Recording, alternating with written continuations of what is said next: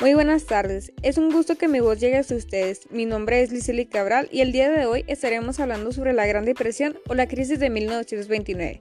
Fue una gran crisis financiera mundial que se prolongó durante la década de 1930, en los años anteriores a la Segunda Guerra Mundial.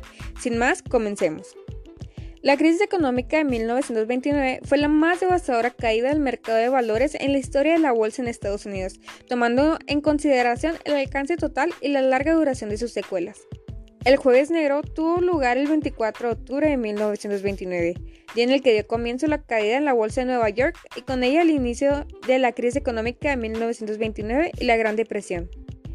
La crisis comenzó cinco días después en los Estados Unidos, el conocido Martes Negro, y rápidamente se extendió a casi todos los países del mundo. El desplome de la Bolsa de Valores de Nueva York produjo una situación de verdadero pánico que provocó la posterior crisis bancaria en Estados Unidos, 1929 ha pasado a la historia como el año en el que estalló la mayor crisis económica del sistema capitalista.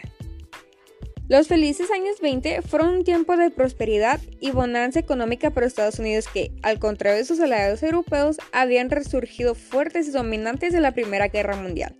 Esta sería una época dorada caracterizada por fuertes inversiones, crédito fácil y especulación que tocaría techo en octubre de 1929, tras la devastadora caída de la bolsa de Wall Street.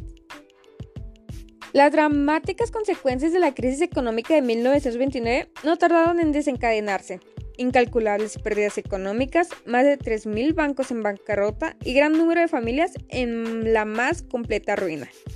La coyuntura de alza, denominada allí Big Bull Market, descansaba así sobre una base sumamente frágil.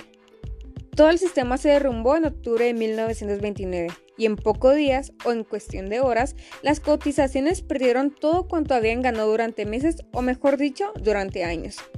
Los pequeños inversores quedaban arruinados y tuvieron que vender con enormes pérdidas y, al cundir el pánico, los grandes inversores se encontraron también con dificultades.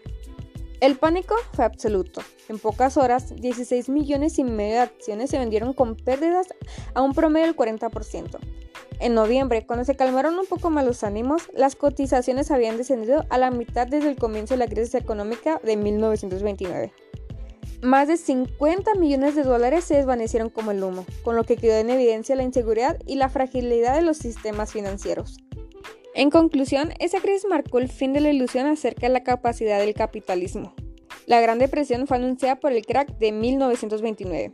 En los Estados Unidos los efectos fueron duros. La producción industrial se redujo en un 47%, el PIB real en unos 30% y el desempleo superó el 20%.